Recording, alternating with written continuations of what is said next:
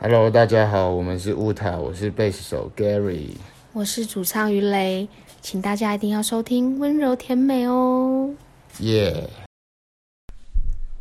欢迎大家收听嗯新的一期《温柔柔甜美》。美。这一期是六花跟王一一起带来的节目，然后我们请到了一个新的嘉宾，然后这个嘉宾呢，他有四个厂牌，是一个非常厉害的做演出的人，对，然是后巡演界的劳模。劳模。之一。好 的，三星已发生了，所以我们现在让他先介绍一下自己吧，欢迎。呃，大家好，我是那个呃，我也不知道该怎么说。呃，先说名字，先说 名字。啊，但我知道，我知道，我知道啊、没有，就是大家好，我的名字，反正认识我的人都叫我小八，尤其演出圈的，不认识我的人可能就叫我真正的名字，但是我也不会说我真正的名字，所以就我们就还是以小八称呼我吧，那就这样吧。然后我自己主要是在做一些巡演呀、唱片发行啊之类的东西，然后更多的是做一些较为独立的乐队，就是或者是说较为地下的乐团吧，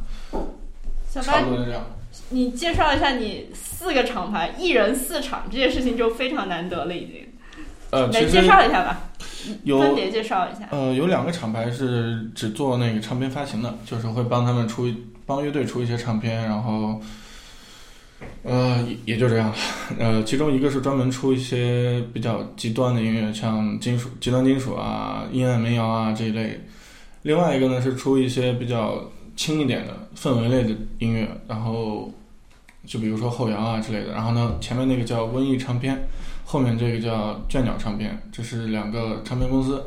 然后我们还有一个巡演机构叫 Unknown Art，中文名我就 不说了。然后对，然后这个是主要是做一些巡演的运营，包括演出的执行啊、主办演出啊这种。然后另外一个是专门做呃小清新的吧，我只能这 么说，就是会做轻一点、较为流行、较为时尚潮流的一个乐队的。然后这样的嗯 Booking，对对对，你看我他的他最对爱对他他们他他们就知道，我是忠他实粉对丝他们只知道这一个，呃 对，没有，我这正鸟我也知道啊。没有另外一个我也知道，我看很多好吗？嗯，嗯，好的。然后现在是就是小八介绍一下，就是这个这位一人四场的劳模，就我觉得我们几个觉得一就是几个人有一个厂牌已经很可怕了，嗯是的，然后有人一个人有四个厂牌，所以你的时间时间分配到底是怎么做到的？嗯，其实没什么时间分配，就认识我的人都知道我时间观念特别混乱，就是因为经常想到什么做什么，想到什么做什么，然后就也很忙啊，但是一直想规划自己时间，但一般来讲规划的都不是那么理想，就就很多工作我是同时干的，就想到什么赶紧去干，想到什么抓紧去干，但是然而实际上干的还挺好的，对，也也也虽然没有不好什就么刻是意就是规划，每每次都是这么说啊，就其实可以干好很多啊，但就是因为这种缺乏规划、缺乏，哎，缺乏时间观念吧，然后同时自己的事又太多了，就会导致本来可以达到百分之百的效果，最后一般都做到百分之五十到六十。其实这个问题也是现在中国做独立厂牌，很多厂牌都有这个问题，就不光是我自己，我觉得很多厂牌都有这个问题。所以你这些厂牌都是你一个人负责吗？还是会有一些其他的人会帮你或者什么？呃，对，呃，一般来讲都不是我一个人在做的，就是我们像比如说战鸟唱片和微音唱片，我们现在是两个人在做，然后 New Booking 是我跟朱总，朱总在我旁边坐着，但是他不说话。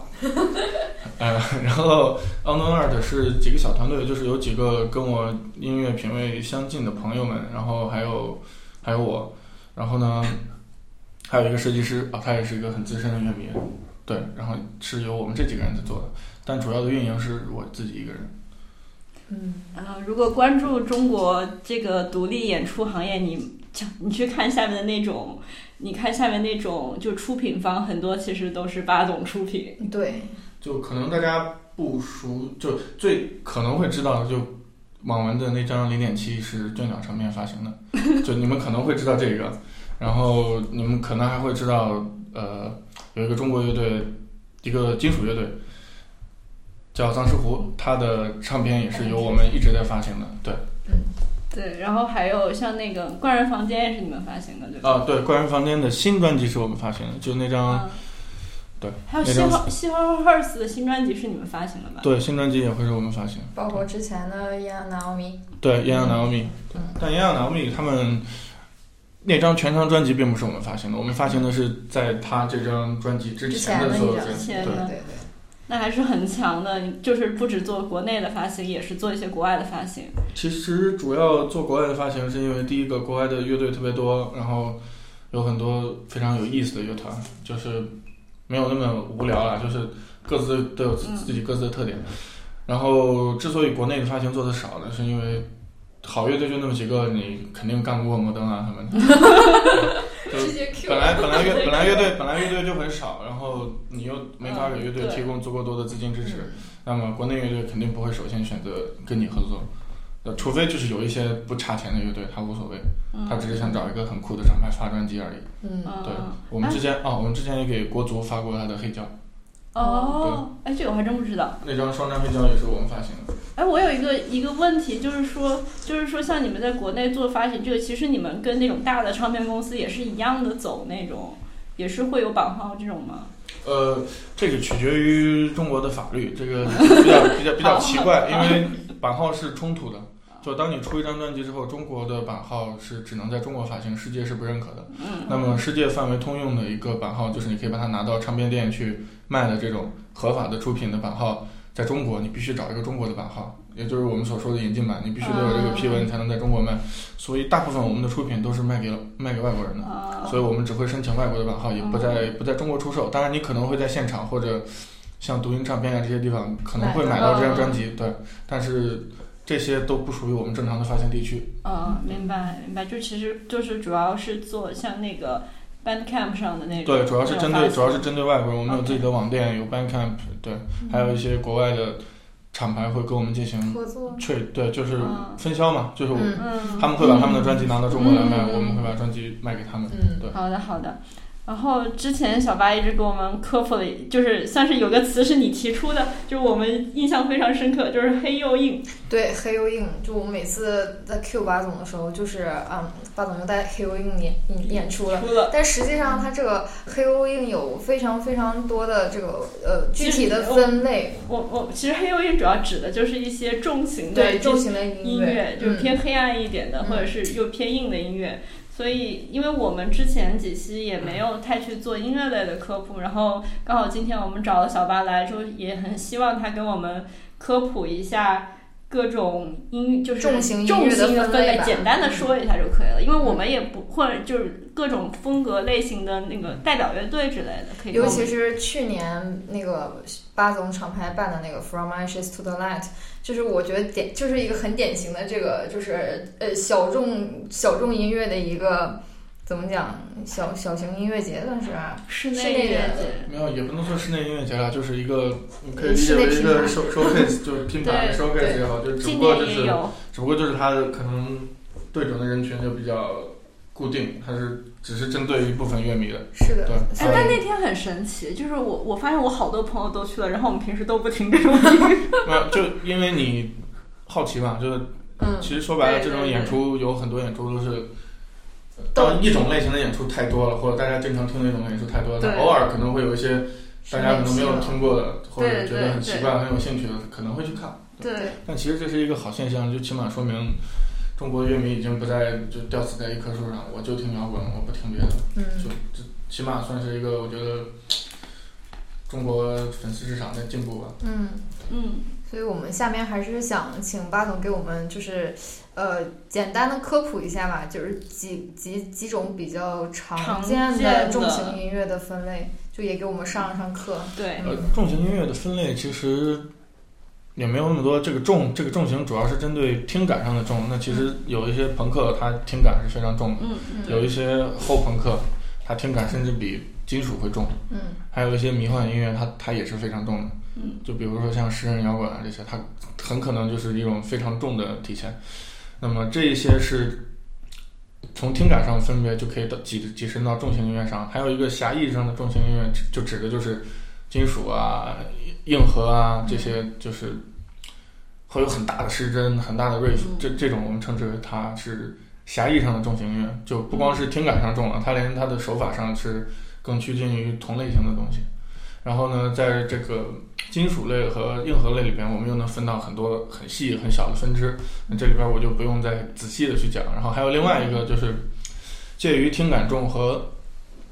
音乐重，就是狭义上的重型和广义上的重型介于它俩中间的，还有一种风格叫核。嗯它啊这这个风格其实是一个怎么说呢？就是当重型音乐发展到一定时一定程度的时候，它必然会出现一种风格。它其实这么说吧，就我觉得和类音乐其实可能还算是比较采纳众长吧，因为它实际上是比传统的金属音乐也好、硬核音乐也好，它是比他们都要更流行一些的。嗯嗯，当然，它里边也有一些更更极端走向更极端的东西。但是金属核是一个，我觉得现在已经可以把它拿开，跟其他音乐拿开了，它自己已经自成一派，它自己里面有自己的体系，有自己的分支。很多音乐它可能听感很重，但实际上他们又有很多的清嗓，它的旋律也不输于任何的流行乐队，嗯嗯而且它的制作甚至会比一些所谓的朋克也好啊，硬核也好，会做做，就是他们的制作一定是非常好的。他们的现场就是以年轻人居多，而且玩这些音乐的也差不多都是年轻人，所以它更像是一种就是属于年轻人的重的流行，但呃这个流行不是贬义的，哦就是属于一种年轻人我明白的重的流行的一种音乐形式。现就可能你听不不喜欢听 indie 啊，不喜欢听 rock 之类的东西，那你可能会去听和。对嗯嗯，对。哎，其实像我，我有一个问题是一直这个问题是困扰我很久，就是因为我自己就是之前看他们就是写的一些摇滚历史或者什么的，我老就是我我这边得到的源头是我觉得和和类音乐是从朋克出来的，但是现在大家大部分说的其实是金属核，所以对其实这个东西我我就一直没搞懂它到底具体的源头是在什么地方。呃，和类音乐是是从呃是从朋克里面出来的，你刚才说是吧？对这个原因很简单，因为硬核是从朋克里面出来的，嗯，对硬核是从朋克里面出来的，然后呢，金属核里边躲不掉的就是硬核的一种演奏手法，对，所以但就我是就是就是下拨，就是一个非常嗯传统的节奏型和演奏手法。嗯那么金属核实际上是把硬核这种演奏手法拿了过来，哦然后同时呢又用一些又用一些像是前卫金属、像是新金属之类的东西嗯去，它是一个混合的产物。混合你要说它从朋克来，你也说得过也去不完，全这也对就，但是它不可能百分之百对来源对，于。已经发展了这么多年了，肯所定是以，所变化很以，大。所以，其实纠结这个从什么地方来，你只能说一个大概。就是嗯其实所有音乐都一样，你要纠结于它从什么地方来的话，你只能说一个它主体上受什么影响。那金属核这个东西，其实很多核类它们的来源都不太一样。就是对有很多我金属知道核我是知脱道胎于新金属，有很多金属核是脱胎于朋克，有很多新金就有可能有很多金属核是脱胎于硬核音乐，就是他们收到就是这些创作者们他自自己听什么多，他嗯可能会从那里收到更多的东西，所以没必要去刻意的把一个东西认为从一个方向来。嗯，嗯嗯，就六花提问二，黑金属的黑到底是什么意思？啊，黑金属的黑其实只是直译了，就是 black，就是这是这个其实是一个那所以 black 的意思呢，就是就我是知黑道暗黑黑暗，但是它就是指的是氛围上的黑暗，还是是吗说还他是的歌曲就是是指的歌曲氛围上的黑暗吗？还是啊说黑金属其实大是一唱个比较黑？没有，黑金属其实是一个名词啊，就最早那一批乐队有一呃英国的乐队叫 Women，叫独枝，他是最最早开创这个理念的人。嗯他玩了一张，因为那个时候的金属乐都是那种华丽金属，你们知道，嗯就是对像对那种对 Guns N' Roses，就他是从嗯他是从华丽摇滚演变到华丽金属，就是像黑色安息日啊这种，就嗯这一类型，还有像 Metallica 这种。嗯嗯但是呢，呃，黑色金属就是 Wyman 它衍生了这个概念，它这个概念就是说我们的音乐是非常黑暗的，非常酷。它用了一个词就叫 black metal，哦，所以它其实是个专属名词。它实际上就是一个乐队它提出了一个概念的词而已。然后后来这个词在演变成挪威，在挪威被发扬光大，嗯哦就是甚至有很多黑金属它身上都受到了很多朋克的影响。嗯就是它其实后来是因为在挪威，他们觉得这种声音很酷，嗯就或者说他觉得，他们就决定了，就自己去这个风格就叫做黑金属，他们自己定义了这个演奏手法也好，嗯就是第二代黑金属乐队就不是起源的，嗯起源的那一批黑金属乐队还是跟朋克啊，跟那些就脱不了干系的，跟朋克跟重金属，他们都是掺杂在一起的，只不过是提出了一个概念而已。嗯嗯，然后呢，到第二波黑金属乐队，就是挪威那一波臭名昭著的，就是杀人放火了。 就他们这批人是定义了黑金属的一个较为标准化的一个概念概念啊概念，无论是从理念上的概念，还是从演奏上的概念，还是从演奏手法的概念，他们是通过那那个时期来定义的。嗯，这是非常科普又严肃的一趴。好，接接下来我们让 让小八放给我们放一首歌吧，这应该是今天我们放的第一首歌。然后等一下，就是大家可以听一下小八给我们放的歌曲。呃，接下来我给大家推荐一首 Boris 的歌，然后就是如果你喜欢那种迷幻，然后又喜欢那种像是黑色安息日啊、Stoner Metal 啊这种东西的话，那我觉得你可能会喜欢下面这首歌。oh.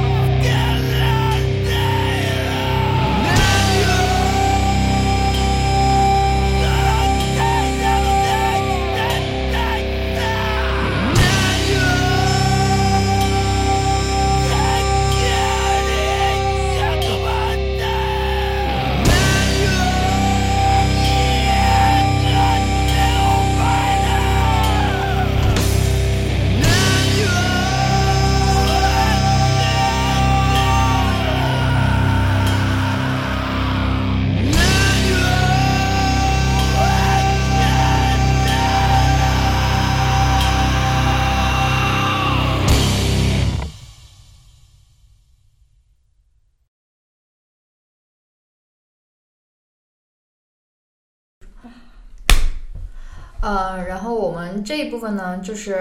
之前我们有呃第三期节目的时候，六六花南夏季和我们的兔子进行了一期呃音乐从业人的探讨。对，然后呢，我们这一期请到的嘉宾小八呢，也是比起一个乐迷，他更大的身份也是一个就是音乐从业者。所以我们这一部分呢，就想和小八聊一聊他对音乐的初心，以及进入这个行业的原因和嗯，怎么说呢，就是做厂牌的起始源头吧，就是咋开始差不多的对对对，就简准简确单来说的说，就就是咋是开如何始的。从乐迷到一个从业者对但是对简单的可以说一下，而且他跟其他人还不一样，就是其他人可能还就是就是感觉就是他也很年轻，然后嗯别大家都还在打工的阶段，这个对人他已已经变经成已经一人四场呃，了。对对对，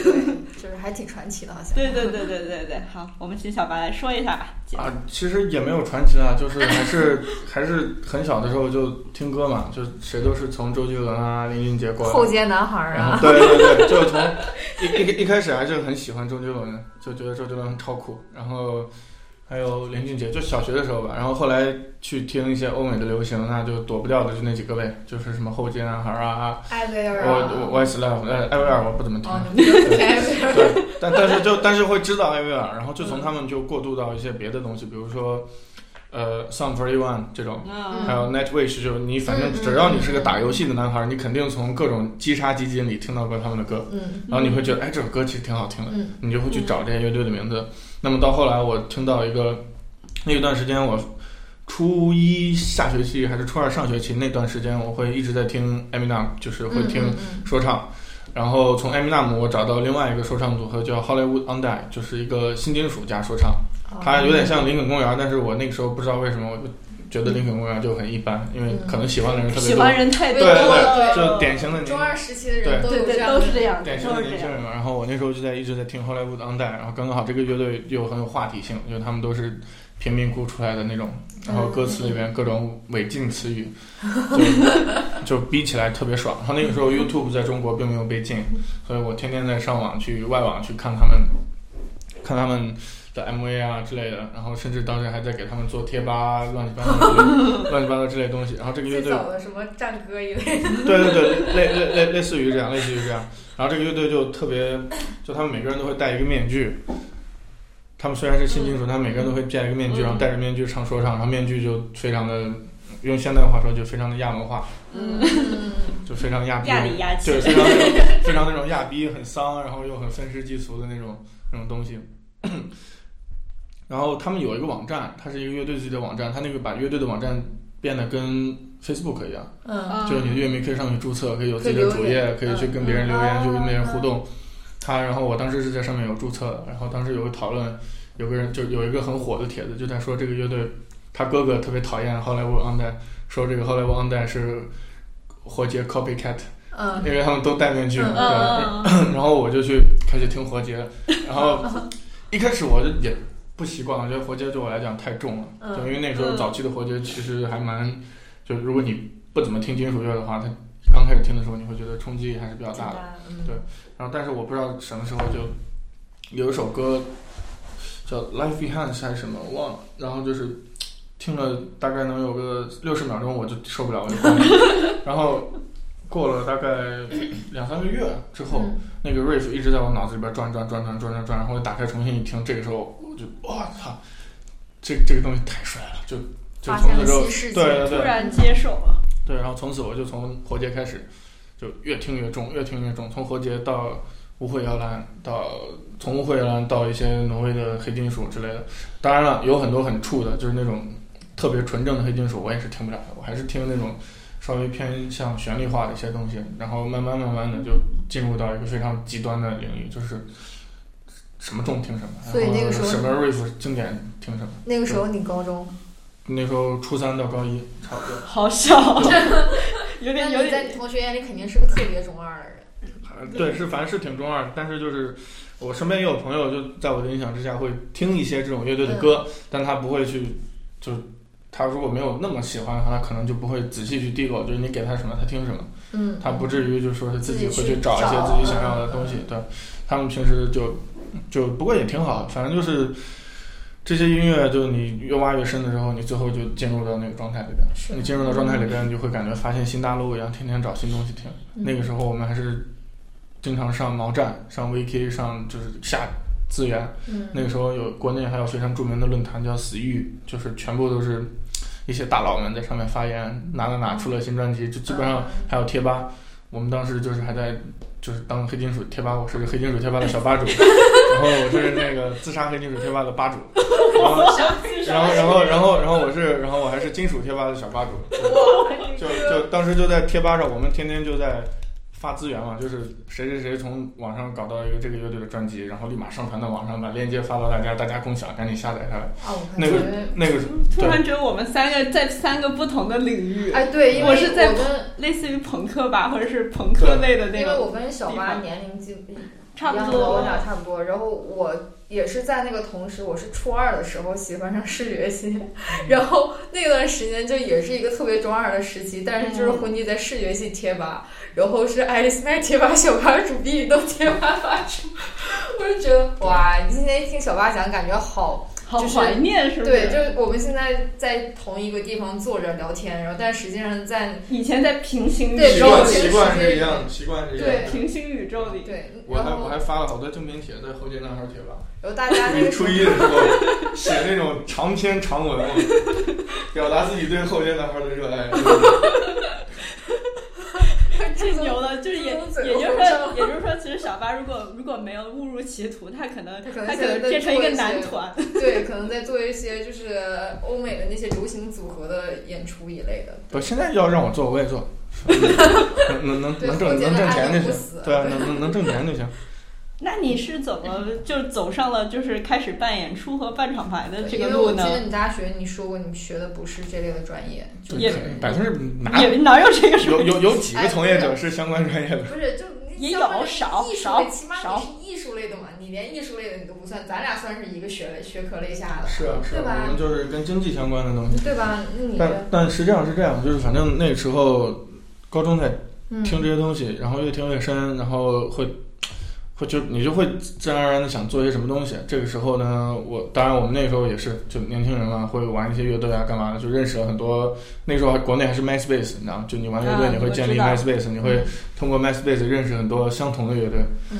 然后你们可能会加个 QQ，然后一起在聊天，干嘛干嘛干嘛，然后就认识了一些人。后来就是，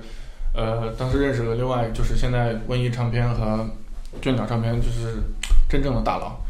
他叫猫总，现在大概大我一轮儿吧。嗯然后我们就是反正也是网友，认识了之后呢，就我就在帮他去做厂牌这种东西。然后他就他以前是做分销的，嗯他是把国外的大厂牌的东西拿过来拿拿过来国内嗯，他以自己厂牌的名义去卖那些国外厂牌的碟嗯子。后来呢，就是张石湖的第一张全长专辑录好了，那张专辑叫《一秋》，嗯，他听完了之后，他觉得操，就是我牛逼，就就牛就逼觉得很厉害。还有另外一个乐队叫 Be Persecute，就他当时听到这两个乐队，他觉得中国乐队的在黑金属这一领域的水准，起码已经跟世界是起码是接轨的，嗯，嗯就起码没落后什么，或者就不会出现那种别人十几年前玩的段子我还断在层玩，太大对了，就是他就觉得那我干脆就直接做发行得了，他就直接开始了这个厂牌。然后后来我就去帮他去做一些别的，比如说 Facebook 运营啊，乱七八糟，就反正我们俩就开始一起搞这个嗯搞这个事情了。嗯就做唱片，做唱片，做唱片，做唱片，做了好多年。然后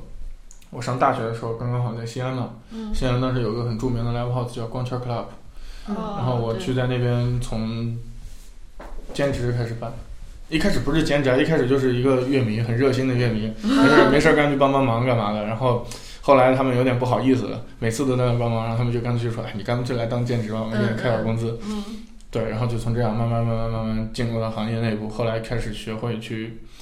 因为你在 live house，你肯定慢慢会接触到各各式各样的巡演经理啊、嗯对演出类行业内的人，你可以去学很多东西，他们怎么做演出的，嗯他们有什么优点、什么不足，你自己去可以去想这些事情。嗯后来呢，我们就因为我们做唱片做很久，其实蛮多乐队，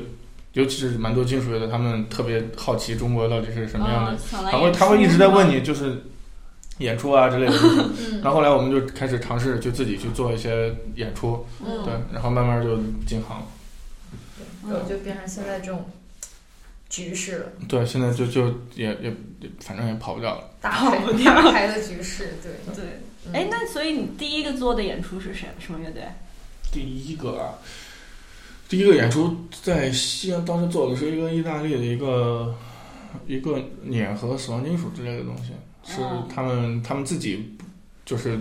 这乐队胆子也非常大，他就是自己从网上找到几个中国人，帮他订了两场演出，他们就买机票开始演。 然后呢，他他快到中国之后，他就开始各个不知道从哪儿找的，反正就是找朋友问朋友，问朋友再问朋友嗯，找场地再问场地，去给大家发消息。然后当时我在光天上班嘛。嗯，刚好看到了他给那个光圈那个微博账号发的私信，哇，对，然后我们就啊说那干脆做一场看看呗，然后啊就就还好，就找了几个本地的乐队一起做那种拼盘啊之类的，演完大家也都还挺开心的，对。嗯对嗯，，但其实这也是国外乐队一种常态了，他们他们已经习惯这样他做。就们是想来演出的话，就会己去联系对对他们甚至是在是在欧洲有很多乐队都是这样，就都是想演出的话，你得自己去找各各地的主办方，各嗯对。就后，这是我后来才意识到的事儿。那个时候我就觉得这乐队好惨，后来发现这其实是西方常态的西方的一种常态，对。只不过就是中国乐队太少，大家都抢着抢着给乐队服务而已。他们那个乐队，他们那边乐队太多，而且乐队质量一个比一个好，所以你做不到那种惊为天人的专辑的话，你想要发展起来，只有靠你自己去努力，去认识更多的人，去帮你运营。问一个很现实的问题，那就是这种乐队的话，他们这个找你们演出，你们还需要给他们钱吗？不需一要。般一般来嗯讲，一般来讲，他找我们演出的话，看情况。嗯 就是上次那那个乐队第一次来西安的话，就是我跟他说，我说，呃，因为正常是三七分嘛，嗯那百分之七十的票房是你们的，嗯对嗯，他们就 OK 过来，然后嗯定定价什么的你自己定，他们说他无所谓，就是他们自己过过来，只是找你们办一场演出。对，然后挣的钱全给他就行。我记得那场演出，反正最后他们分了个三千五左右吧，啊，那还行啊，一还可以。三年还是一一三年、一四年，其实挺多那的。对啊，演出演演出来了快一百人我呢，还以为没有人看。哎，所以那种。 哎，而就且有时候，还是有时候我经常看到一些莫名其妙的外国乐队来中国，是不是很多？就你看他的巡演的站也很奇怪，是不是很有可能是这种情况？不，你要看有没有主办方。呃，有些有主办，有一些是那种，就是他乐队来了，他海报也是乐队自己做嗯的，他们啥都没有，全他妈英文那种。基基本上这种就是说他自己找的。有一些他如果有主办方的话，那一般来讲是主办方安排。 嗯，OK，就如果他海报上面写着什么什么什么 present，然后下面有很多 logo，、嗯这种一般都就肯定是肯定是有主办方的，哪里的厂牌搞的？就肯就定因为偶尔会看到一些比较奇怪的那我乐觉得队，是那个新乡， 对新乡还有什是么新乡还好，新乡挺好的，什么漳有州、乐队，对漳对对州对对，你你你你大概张知道张每家口、每年总会有那么几个乐队是这样的张情张家况，口、平顶山，而且而且看着都都就那乐队海报看着还挺还挺厉害的感对，觉，然后下面一看那些巡演的地点，嗯，柳州、滨州、对，聊城。好了好了，我们不要 不要，好，接下来我给大家推荐一个来自现今美国的一个说唱艺人叫 Milo，他的音乐其实蛮氛围化的。然后，对，如果你喜欢 hip hop，还喜欢一些氛围化，而且尤其是你对编曲这块儿很在意的话，那么你可以听一下他的作品。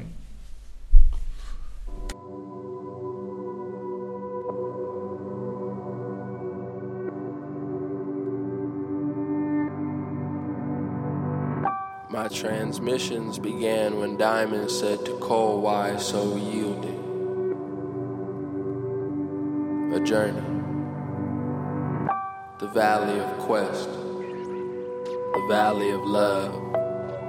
The valley of understanding. The valley of independence. The valley of unity. The valley of astonishment. The valley of deprivation quest. You leave home. The important part is you leave home. Left home in search of where the orchid grows. Found a lotus pond in Echo Park and got confused. Met an Aristotelian and got depressing about his awkward views. Why you so quick to divide, so hasty divides and cut in two? Knowing it's impolite to Terry, I went about my way. And I don't like scary niggas, so I ain't been around the way. Picking spinach out my teeth from the flooring. Hold his notebook like an advanced new camera. The panorama makes me some kind of past master. Gawking at the pastor as I pen this, it hails. The howitzer in the garden of my mind.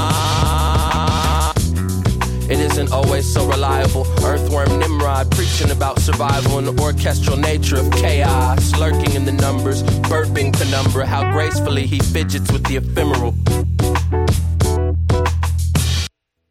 A peon wrote this with the stalk of a peony and a collar of primitive thud, posing by a bust of Pericles eating fudge. Sun officiating, the gooby fashion, seen his hands fastened round the ruby hilt of that old rusty scimitar. Speaking time tested coda who the other rhythm wizards are. God bless the soul of whoever you think you are. God bless the soul of whoever you think you are. God bless the soul of whoever you thought you was. Cause it, cause it might not be no next time.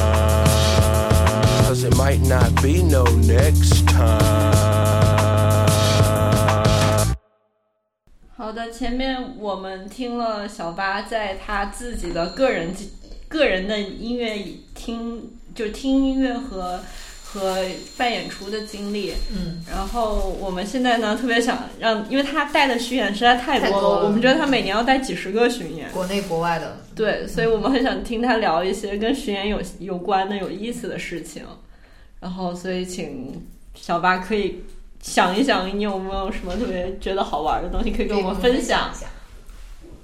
有啊，就其实巡演当中发生的事儿其实挺多的，有点有点像，有点像就是你出去出去旅游、出去玩儿会碰见一些很蛋疼的事情。像我们巡演当中比较鬼畜的事情就有，跟乐队去按摩，我们是想找一个正经的按摩店，结果进到了一个错误的按摩店， 这种事情。还有就是那我觉得老板看你好像也不会怎么意不会不会，他他他那家店就就很正经，就外就是白石灯的光，你知道吗？就是。嗯门口是男店员，嗯，就嗯，白石灯，然后就我们就就觉得这家很正常，我们就进去了，就一切都很正常，连大厅都是那种就是白色嗯的灯，就它没有那种五花，嗯对吧？然后我们就进去了，然后就走进房间那一刻，我们才意识到有问题。嗯首先，每个人一个房间，嗯，然后进去之后，他厕所他妈是透明的玻璃，你知道吗？就就很奇怪，然后果然有问题，对。还有就是一些，还有什么巡演当中车跟别人车撞了，然后巡演当中场地突然着火了，然后巡演当中刮台风，演出取消，啊巡演就反正这种莫名其妙的事儿经常会发生。去年就看到那个着火 的，对对对，就反正去年在突突，基本上金木水火土几个原因，我基本上集齐了，就就就就反正就只能说你倒霉吧，因为去年刚好是我的本命去年，年小八特别倒 霉，倒倒霉倒你霉是到一爆炸。年一年进木水火土都经历了，对差，不多反正就基本上各种取消原因，从五个属性、五个 元素，你基本上体验了个遍。金木水火土，哎，就非常完美。给你展开说说。展开有没有说展开说能展开说的就有说能点。能能展开说，就比如说，那在那个，呃，叫什么来着？啊 h e r t o 一个一个自哦赏飞金属的嗯队这伍，我们跟他嗯去去，年那个电风扇，对，然后我我我我带他们去突突的时候，然后都准备去调音了，然后场地跟我说楼上线路老化着火了，然后把我们楼下也烧了，今天估计演不了了。然后还有带和 r k 也是在突突，那个台风就那个超级大台风，嗯哦哦，对，场地被被水淹了，演不了。是挨去年挨着混凝草差不多九月对中旬，对对对，就是那次啊对那对次对确实挺夸张就的，反正就是这种乱七八糟的事情发生挺多。还有那个，因为这个台风，呃，解合学模样也取消了两场演出，一个是在深圳的，一个是就 One Play 第一次哦，在中国对对的对我 solo 有印 show，象。对他们自己第一次在中国的 solo show 也被取消了，就是就是因为台风，而且这个事儿特别鬼畜，就是 One Play 的鼓手是吉田打野了，这个大家可能都知道。嗯然后当时 One Play 他们有几个人要去别的地方演出，后面还有欧巡，他们要赶着回日本。嗯他们考虑到很有可能会，即便飞到了深圳，那么很有可能也会就是飞不回去。嗯他们就决定就说干脆 cancel 这个事儿。但吉田大叔就比较比较仗义，他说嗯那那没事，我不改，我不去欧洲。那 个我我演我个人的那个乐队 Ruins，就嗯是嗯，然后他准备演这个乐队，结果呢，他这个飞机也没飞过来。最后，反正吉田大叔就只能重新买一个买一个上海飞日本的航班，然后又很贵，然后我就把我给他之前买的机票的费用退了之后，又补给他的机票钱，反正就很惨。那那场演出真的就是取消了无数无数航班，然后最可恨的是，他迟迟不发那个航班取消通知，嗯我一直在担嗯心到底能不能飞过来。然后最后知道台风早上会早上八点还是九点入境，我就自己取消了。然后取消当时还扣了一笔取消款。然后过了两三个小时之后，他才就是中国国航才给我们发短信说免费取消。但我已经退哦了，就还又又莫名其妙又损失一笔钱，就反正那那次演出真的就是特别特别鬼畜惨，对，太惨了，超级惨。嗯，就因为我记得一开始就是说，就大家都在争，就那段时间大家都在争取不取消嘛，但是最后都是因为天气原因，没没办办法。法，对，只能说只能说倒霉吧。你演出既然定在那个地方，那没辙。嗯，嗯，反正所以夏天去夏天去广深那边，其实风险还是有，夏天去搞上海好，夏天去厦门可能风险大一点。厦门更多一点，是吧？对，厦门没准会比，就是会比广州、深圳还能多一点。但这个东西你就怼上了，你就倒霉呗，怼不上你就对。啊但这个一般来讲，乐迷也不会怪你的。嗯，乐乐迷不会怪你，但是损失的是你自己。对对，损失的可能就是主办方，要么是主办方，要不然是乐队。对，啊这个取决于你们两个之间的合同是什么样的。嗯，哦，就是小八带这么多乐队里面，还有一些就是反差比较。大的反就差是台上的形象跟私下其实就是跟大家想的还不太一样的乐队，对应该有很多这样的，对，挺多的，就反正大部分金属乐队都这样，就是台上看着很凶，但其实台下都是特别逗逼的，有一些是逗逼，有一些特别和善，有一些特别比较萌的吧，还有一些就特别都市白领，就是你台上就很疯狂，台下之后就非常友善、和里和气，穿着衬衫，然后那种类似于西裤的休闲裤，然后就非常有礼貌，就是你觉得他为什么会玩这种东西？对，然后还有一些乐队就是那种台上感觉都很 nice 的人，然后台下就很操蛋，就是他就会各种刁难你的学学刁难巡演经理、刁难主办方之类的，就反正什么样的乐队都有。而且一般来讲，乐队在台上跟台下，尤其是欧洲乐队，他们在台上跟台下一般来讲都是有一定反差的。然嗯后只有大概百分之三十吧，四十的乐队就是可能台上是很疯的人，台下也是一种很疯的人。嗯一般来讲，但是一般来讲，台上很疯的欧洲乐队，台下其实都还好，都都不是那种可能自己有自己的性格吧。但反正金属乐队是基本上我没有见过哪个台上很疯的，台下也很疯的。我基我本觉得没见他过是他的精力已经在台上发泄干净。对对对，有可能。但是其实我觉得这是西方乐队的一种嗯、呃一种思路吧，就是他们觉得在台上表现的东西应该是跟自己音乐相关的。他们下了台之后，他们不会把那种状态就延伸到。但生活嗯对对对，嗯但是呢，就在中国中国人的理念里边，就是艺术家嘛，艺术家什么东西都是统一的，但其实并不是，对不一定是这样，就是有很多人他一辈子没谈过这个成功的恋爱，他写恋爱小说照样写的很好，就是其实类有点有点类似于这种这种逻辑吧，对，所以在欧洲，反正你接触过那么多大牌乐队，他们就是都还好，就是都台下都是另外一另外一番模样，有很多就特别友善，啊还有很多特别逗逼，对，嗯， 嗯，像比如说之前接触过一些黑金属乐队，他们上台就是那种非常凶，然后又是喷血，又是喷火，又是对拿刀子乱七八糟的那种。然后但是他们在台下就非常有意思，就跟你开玩笑，啊乱七八糟的喝酒，喝的跟傻子一样。然后上台之前还要提前准备一两个小时要热身，他们的热身就是指很生气，就培养自己那种生气愤怒的，对对对，他们他们就会是深呼吸，然后瞪着眼睛躺在地上，就就他们就是化好了妆之后，他就会躺在后台的地面上，就真的是躺在那里呈打字状，然后看着天一直盯着一个地方，他就是大概要三十分钟或四十分钟就，他就进入状态了进入那。个然后然后他上台之后就是那种，就是你会觉得我操，跟他台下完全就是两个两个人。人对哦，他们把这个东西叫 warm up，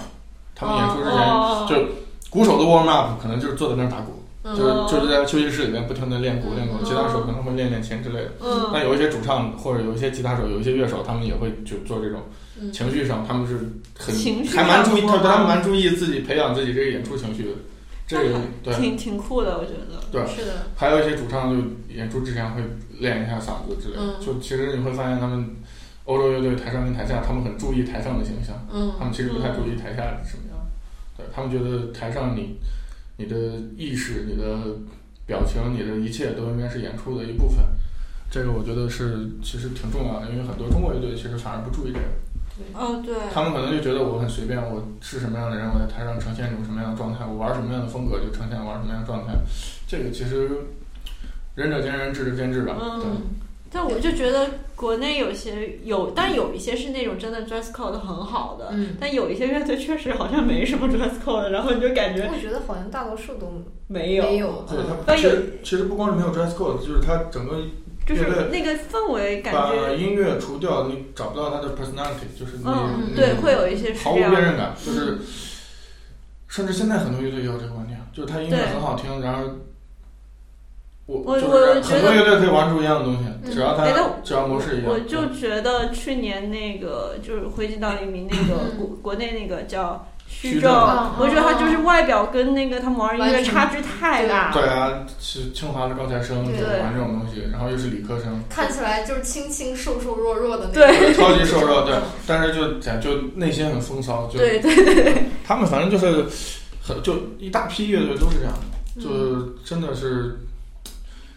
我倒觉得比较统一的可能是一些老乐队，嗯哦对对他们的对，人格会很统一。就比如说像 J C Mary Chain，那嗯，台上就是那种感觉，他台下也是那种感觉，就是德对艺双馨老艺术家。对，就像这种，就是你会觉得他们比较统一，因为他们年纪大了，嗯他们不再会像年轻乐队那样去，他们也没有办法去像年轻乐队有那么多的精力，他们就嗯成了一种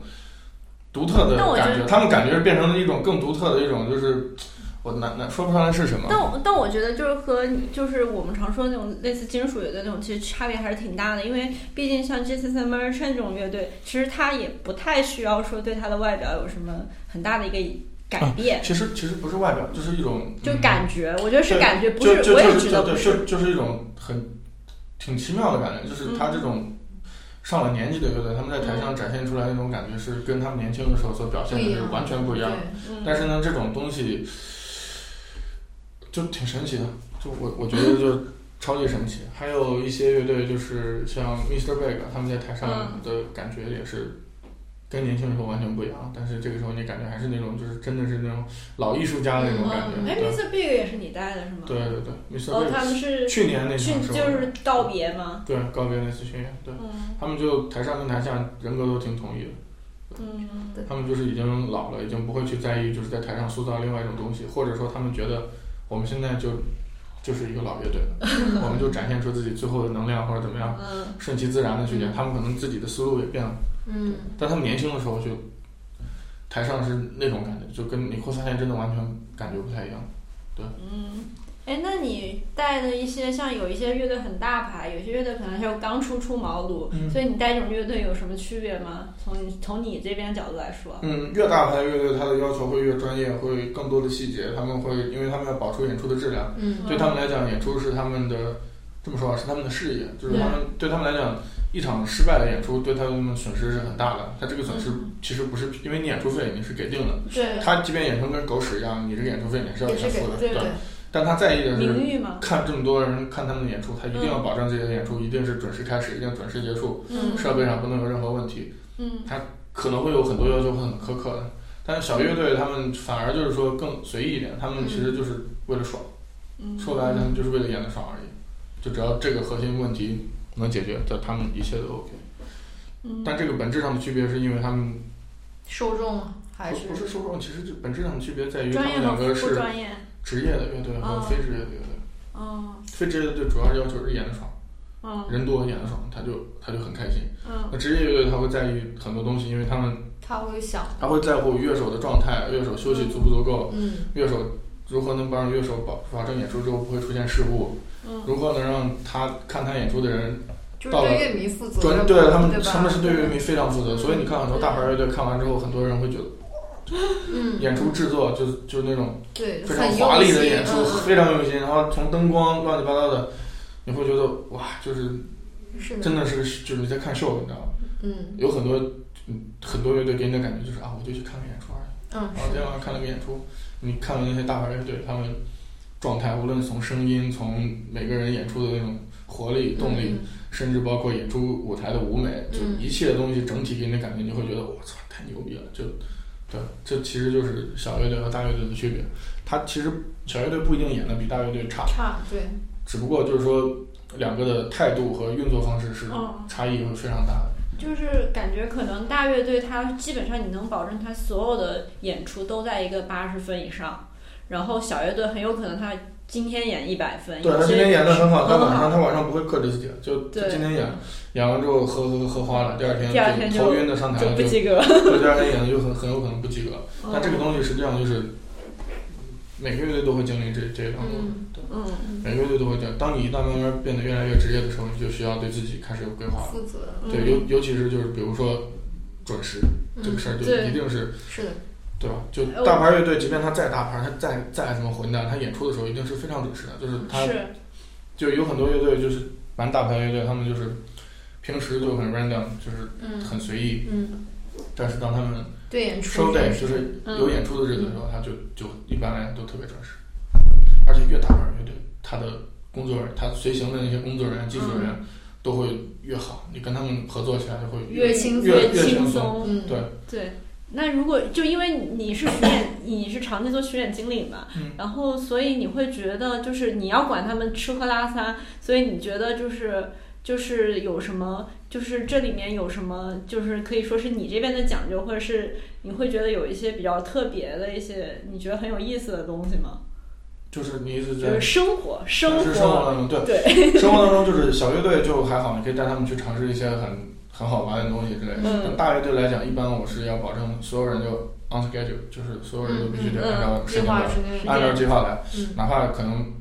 就是吃的就吃的东西，嗯可能不会带你去很远，除非就是 day off，就除非嗯我们大家有一天空余时间，嗯我带他们去餐厅也好，去干嘛也好，但是在演出日，所有东西就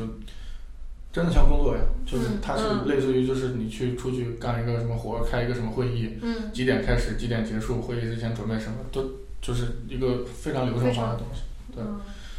所以只能只能就说你在干这件事的时候，你可能聊聊天儿啊，就你嗯们唯一的趣味就可能在聊天儿或者干什么，嗯你会有一种工作状态。但是在带小乐队的话就比较随意，就比如说说好十二点吃饭，对吧？大家嗯说、哎，咱去哪个餐厅吃什么东西，啊，可以讨论，可以聊天儿，可以去转一转。嗯嗯嗯，像一般来讲带大乐队，连睡觉时间都要安排他们，嗯，就是他们就你是跟他们巡演经理对接的，他们乐队一般也会有也自己的会带巡演经理嗯嗯，对他们那个训练经理是非常严格，他会甚至会一定要看着乐队几点进房间睡觉，哇，就 是就是这就那那种非常处女座的训练经理，他就这样，嗯，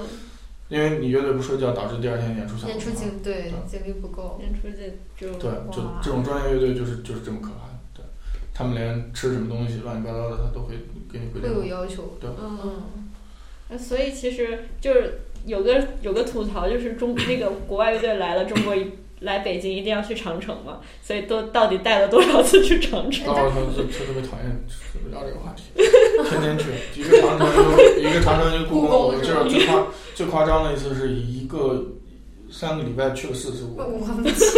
我我就我买票就已经那当时嗯当时还不用预约票，当时就你拿着护照就进去，买成你 VIP，就可以买。然后有几个就是那种呃野导游贩，野嗯野导游就问我是不是自己私人带那种外国团的，特别尴尬。我然后我当时在想，我说如果我他妈将来不干巡演，我其实可以干干干导游，就是专门专门导故宫，就这是什么么？对吧？就是反正你瞎聊嘛，老外什么都不懂，你就在那吹胡乱吹牛逼就行。他们他们也听着津津有味对。然后还有长城，我特别讨厌长城。我后面就是认识了一个很靠谱的导游，呃，所以后来每次都是我他们要去让乐队上我雇的车，那司机也跟 我认识，把他送过去，交给那个导游，那个导游会说英语，哎，嗯等他们玩一圈下来再给我送回来。我送就回我就我就在酒店等着。然后一开始我不放心嘛，就我得跟着去，但后面很放心，我就我就不用 去了。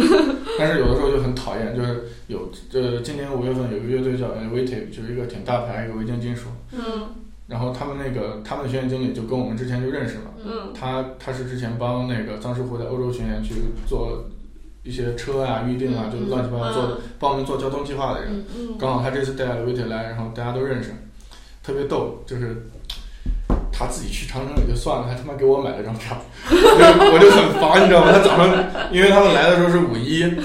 就很堵都，是然后都是然后然后然后司机说要早上六点出发，我真的就不想起床，然后他把票给我买了，还给我来个就是他表示一种很惊喜，就大家一起去玩儿这样的。然后我其实一点都不想去，然后我只能早上六点钟起床跟他们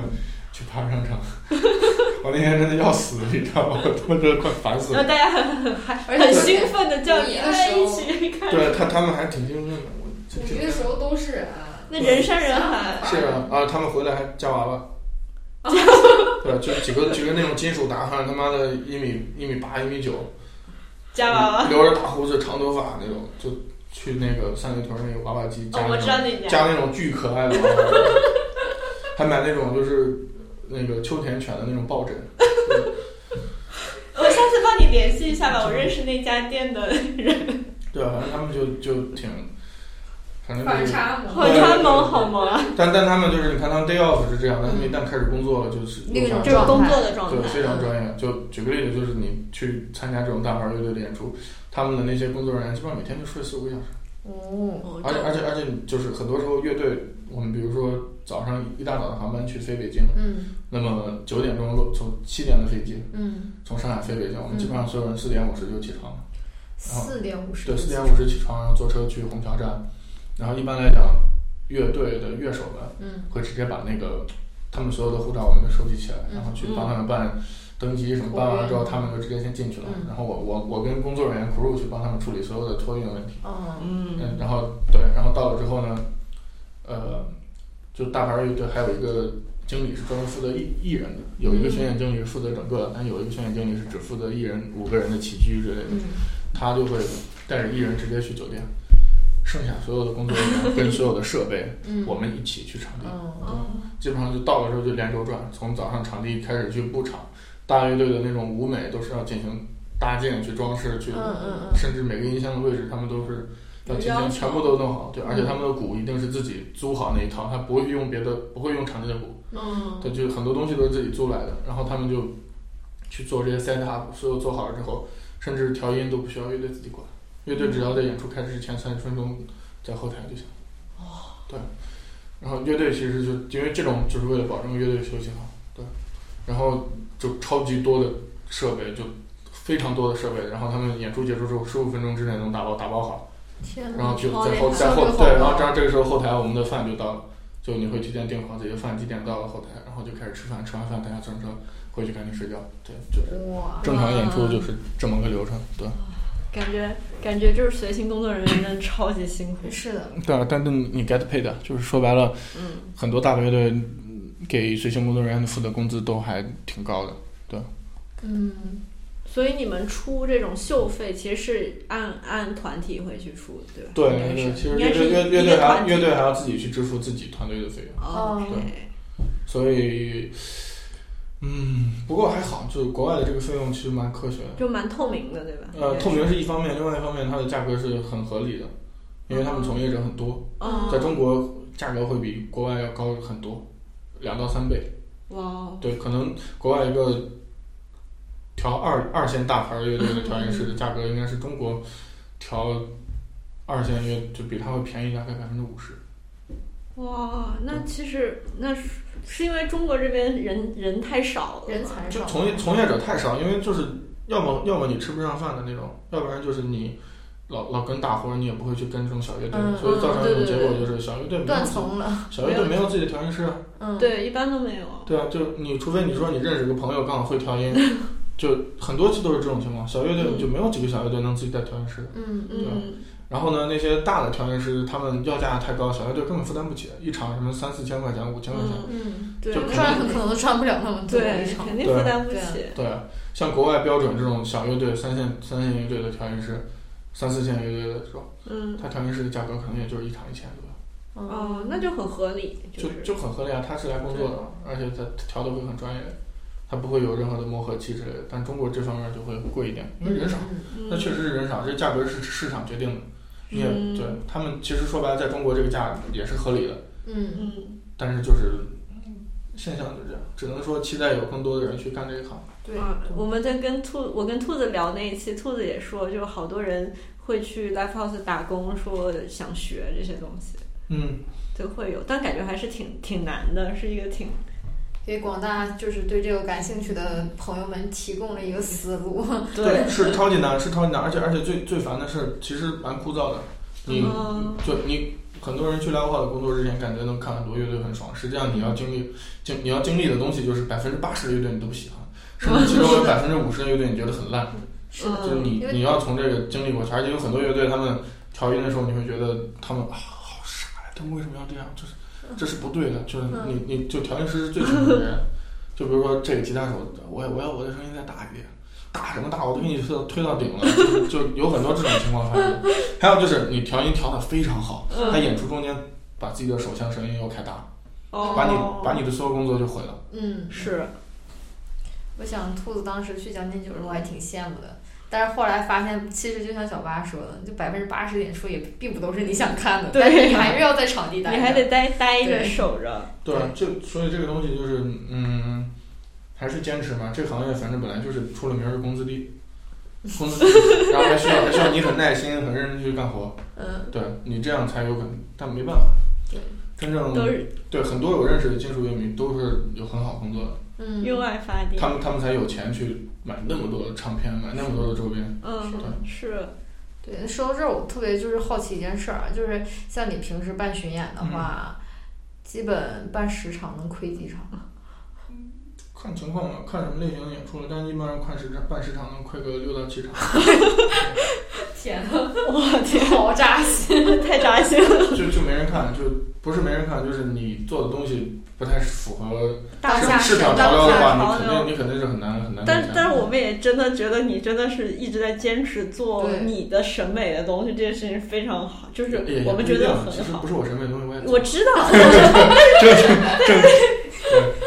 不是你，我我觉得其实就是感觉你就是做的一大部分是就是偏就是黑金属啊或者这方面的，但是还是有一部分是可能就你说小清新一点儿，但是很多小清新这一点儿的呢，其实我觉得还是是在那个审美 level 上的东西，然后我觉得还蛮好的，就还然后蛮有就意有思的。有意思的东西会多，然对有意后思做对其实我现在做黑金属做的也不就金属类的东西我做的多，但是黑金属类的东西金属做的类做对做做的也比较少，而且但是我会做很多跟金属类有怎么说呢，就是有 influence，就是有它嗯的血脉 有元素、有血脉或者嗯有影响的一些乐队，我现在喜欢去做一些呃大杂烩的风格，也不是大杂烩，就是打破你思维的那种东西，就是比如说像硬核跟自赏融合的那个，嗯嗯就腾格尔他们就是腾格尔，我我我自己超级喜欢，就是嗯他们、嗯他们唱片在网上卖的非常好， 嗯但就可能他们演出看的人会很少，嗯他们对调音师要求很高，他们很容易现场演糊，嗯，现场就演的一塌糊涂，就嗯嗯很容易这样。但他们也是就是没，因为现在目前为止，乐队也是一个新乐队，他很难去找到自己的团队去去保证自己的演出质量。质对啊量但他们的唱片所呈现出来的东西，就是一种非常其实挺前卫的，嗯，就没有玩自产的人会去把这么多不同的东西全部丢进去，嗯，同时创造出一种就是你听他这歌，反正你知道这是这个乐队，嗯嗯，对你不会觉得嗯比较有自自己对的那个符号的乐队。对，就是反正我现在会喜欢做这种乐队多一点，就是它有自己的有自己的标签，有自己的标志，然后有有自己的特色。嗯，这种乐队做起来你会觉得有意思，而且你起码你文案写得快，你做起来也有激情。 对，所以你做起来也有激情。对，嗯要不然就是做一些现在也会做也会做一些大牌了，但是大牌就是嗯挣钱呗。哎有嗯你会除就是除了就是真的我们就是你之前做像大迪这种真的我们所有人都知道的大牌，那其他那种乐队你会考虑它的在国内的一个知名度和数据吗？呃，肯定会考虑啊，但你真很喜欢的话，就作为 硬推呗。像之前做那个 Golden，我是自己很喜欢，嗯呃，我也是很喜欢这对个。啊，然后当时跟那个朱总做那个《绿色人 m i s 也是我们听了歌之后觉得非常喜嗯欢，但发了 offer 之后立马就后悔了。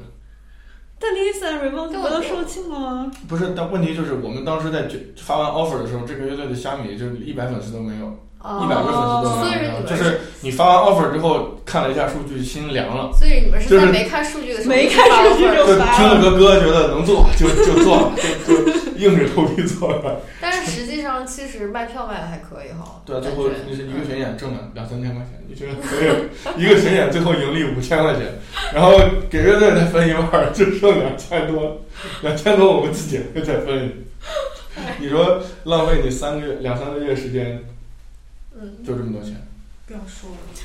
了，对吧？就但这这是一个常态，就是是即便它售罄了，因为你要保证足够多的人去看它，嗯，你票价你不可能定得很高，是对，而且九十块钱，而且就是嗯没有没有那么多人去接触它的话，这个市场是好不了的。尤其是金属类的，就是你如果来一个这个你去卖超高的价格，嗯想来了解这个风格的人，他会直接劝退。嗯，对，所以你你自己就就就，尤其主办方会经常陷入一种挺挣扎的状态，就是说我该考虑是要更多的人呢，还是票价稍微提升点，让自己的风险不那么大。这就是一个挺挺赌啊博的我事情。嗯感觉现在这些就是你们觉得现在演出就真的全部都是很贵？是啊我觉得你的演出你都们便 你宜，们对你们的因为演出价格很对高，其实这个是我我我，你会发现我的演出跟 New Noise 演出都非常便宜。对，你去看 New Noise 的定价，它即便是 Mono 这样的乐队，也最多就两百块钱。像 c a s p i a n 这种，它它价格非常合理。嗯，是，就是因为他就 New Noise 的他他们那帮人也是那种典型的欧洲逻辑，他们是在拿外国一个合理的价格去做这个市场，然后让市场更加稳固，让大家都可以看他的演出。嗯，哎，但是我我有一个观察，我觉得。我觉得之前是有一些奇奇怪怪的主办定一些奇奇怪怪的价格，但是这些主办默默的都消失了。对， 其实就你你老想捞钱，那肯定不对行。对啊，就是你定这些价格定太高了，你迟早有一天就会崩的。对啊你，定价格定高了，你就很有可能造成一种结果，就是你 offer 会习惯开高。嗯对你 offer，因为他通过这种方式，他可以抢到乐队啊。对，嗯对吧？你说你一个主办方，这个主办方给你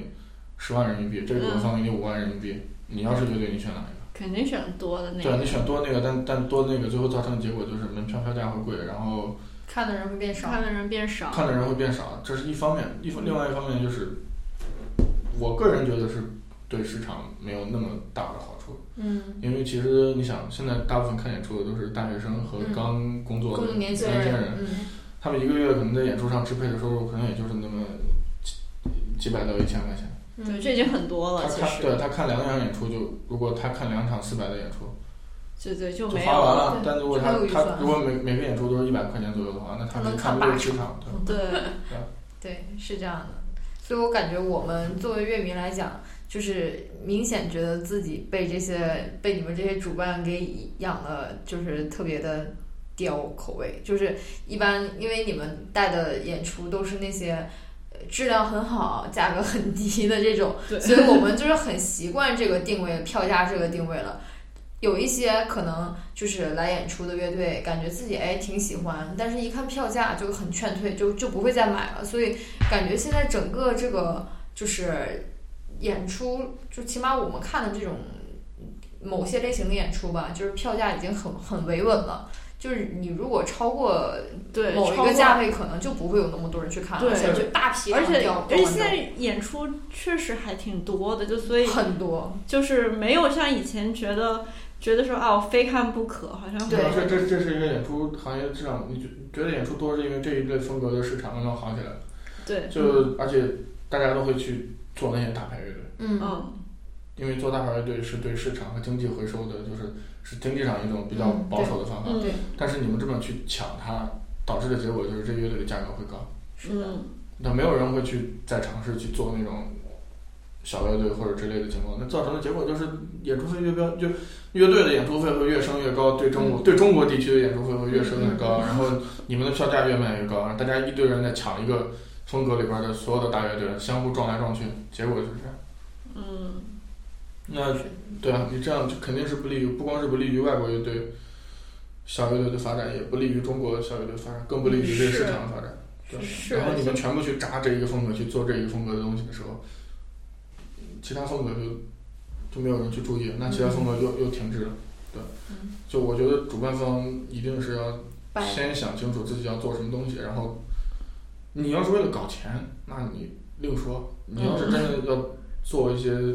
由于一类市型的场，东西，那你就去做这一类型的东西，千万别动摇了。嗯，嗯，像 n e w n i c e 做的挺好，他对，我也觉得人人家十几年前就开始做后摇，是嗯的，自是己一的，手把后摇在中国培养的培很大养的起市来场。了。对，当时我记得很清楚，就后青年做了一个乐队叫“上帝是个宇航员”嘛，嗯叫 g a s 哦， p 对 i 对 s 对 t 对对，微博上全部都是艾特 New Noise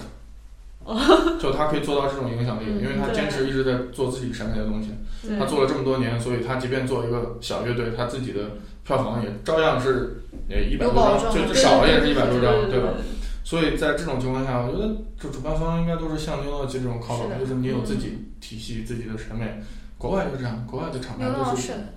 前两天我记得看那个陆总发是转发的那个 New Noise，就是说现在厂牌就要做 New New Noise 这样有自己审美的厂牌。对他们每次演出的那个海报，都啊很好看，啊对，就设计的它都特别它好它看。是它是统一的，它对它他是那个是一个国外的艺术家，是的，对，它是国外一个设计师，那个设计师专门给 Dunk 设计海报的，对对特对别对好对对，他估门计票也好看。他们应该可能会打包，他应该是打包的，嗯，就是可能一次会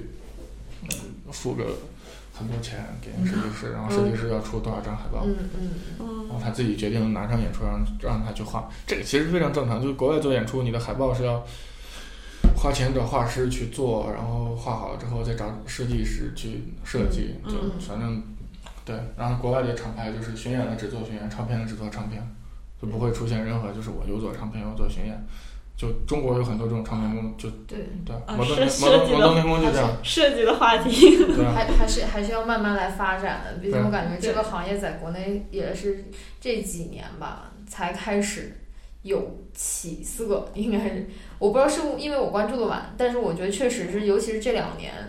就是市场是比较好一些的，看的人也 对，多相了。对肯定是好一些，但经是经之济前只要只要经济在增长，对肯定越来越多嗯的对人有钱看演出，那肯定市场就会好。嗯，现在问题就是，嗯，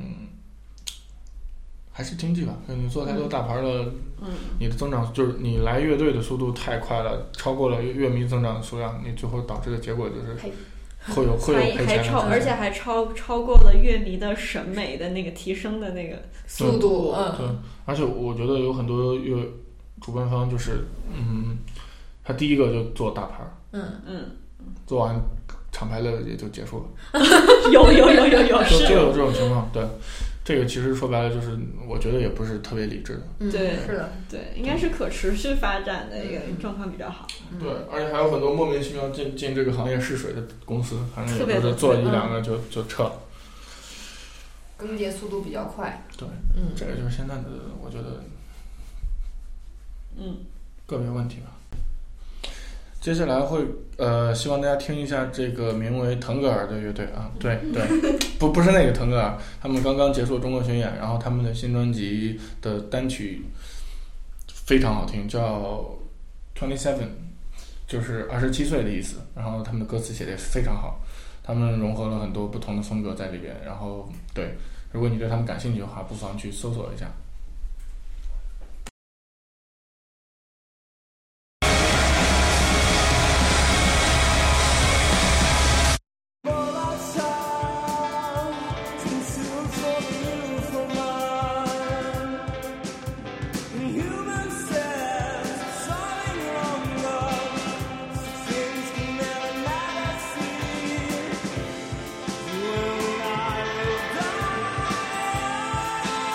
When I will die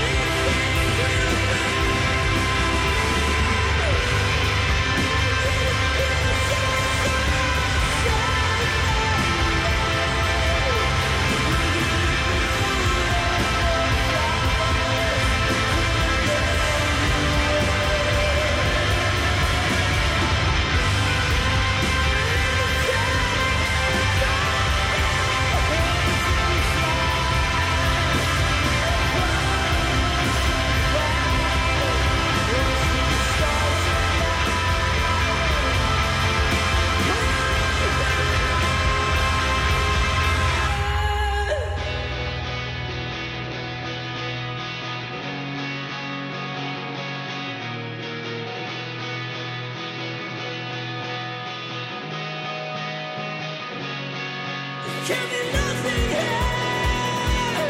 Would you rather have nothing else? And if it ain't just for that, tell me I'll wait all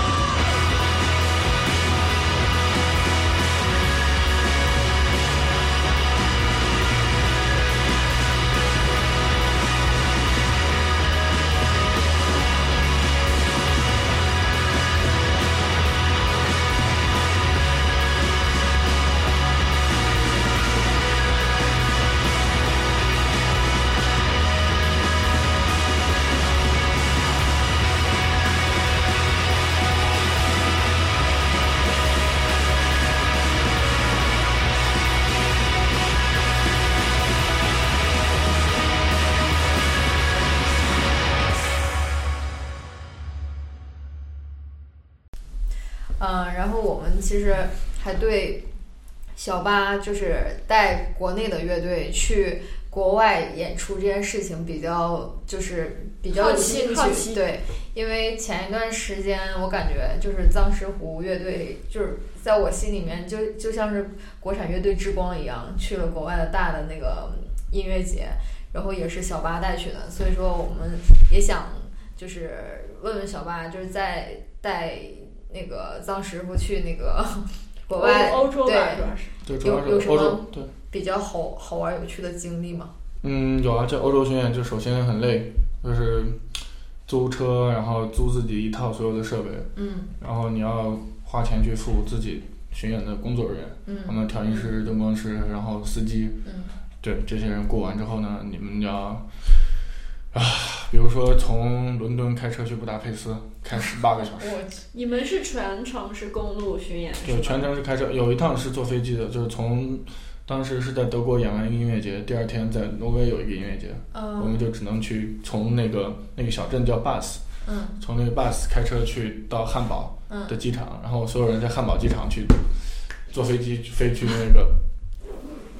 飞去挪威，然后嗯呢飞去挪威就奥斯陆飞到奥斯陆，然后呢我们的司机开车开到比利时，因为我们后天在比利时有个音乐节，哦，他直接开到比利时机场等我们，然后嗯然我后你们我们到所有团队的人是飞到挪威去演，然后那边演完会之后帮我们安排车接送。再把就你演完之后，对，然后赶紧再开，比利就时晚音乐节演完之后呢，再开一个小时回到机场旁边的酒店，第二天早上又 飞回比利时，就哇对，就其实蛮累的，就是欧洲巡演就是一种累，但是你会感叹到他们那边，尤其是音乐节，无论大小音乐节，组织的都其实超级到位。如果你参演乐队的话，你会觉得这乐队这个演出是非常 organized，的就是嗯嗯，所有的都会安排妥当。嗯但他们讲究一个就是，乐队自己是你的工作人员要干自己的活儿。嗯，就中国会有一种情况，就是说，我又当爹又当妈，乐队来演出，我把所有东西都处理好。嗯他们那边不是，他们那边你乐队该干的工作你必须得自己干。哦，就是就是我干什么你干什例么，如他们分得很清楚的。嗯就比如说，比如说嗯几点到场地这种东西，嗯他不会催你的。你迟到了，你造成的结果就是你自己少演这首歌。嗯哦，你的调音时间就这么多，你超了，你要么剪歌，要不然就直接开始演，你自己选。对，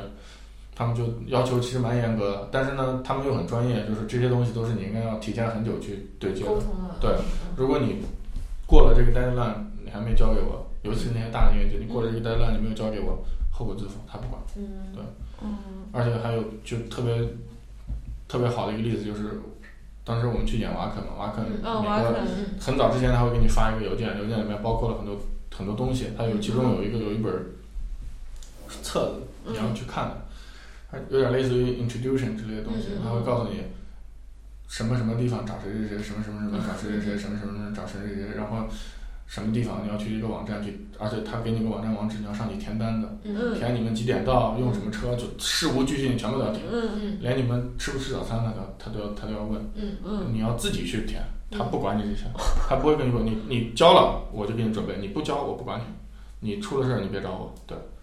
然后呢，他那个我记得当时很清楚，他那个最后一页还写了一个特别注意事项，他说当你到了舞台上，你就一切要听巡演经理的。嗯他说 We don't care you're Bob Dylan or Milkman，就是我不管你他妈是喝奶的娃还是他妈鲍勃迪伦，你所有的事儿你都必须听舞台经理的。嗯如果你不听，我们会把你 kick off the stage，就把你从舞台上踢，丢 对，把你把你从舞台上丢出去。然后，然后你剩余的演出费，因为它是它是有很多乐队都是演出开始之前付一半儿，演出结束之嗯后立马付另外一半儿，说你你的演出费会直接分给舞台上工作人员，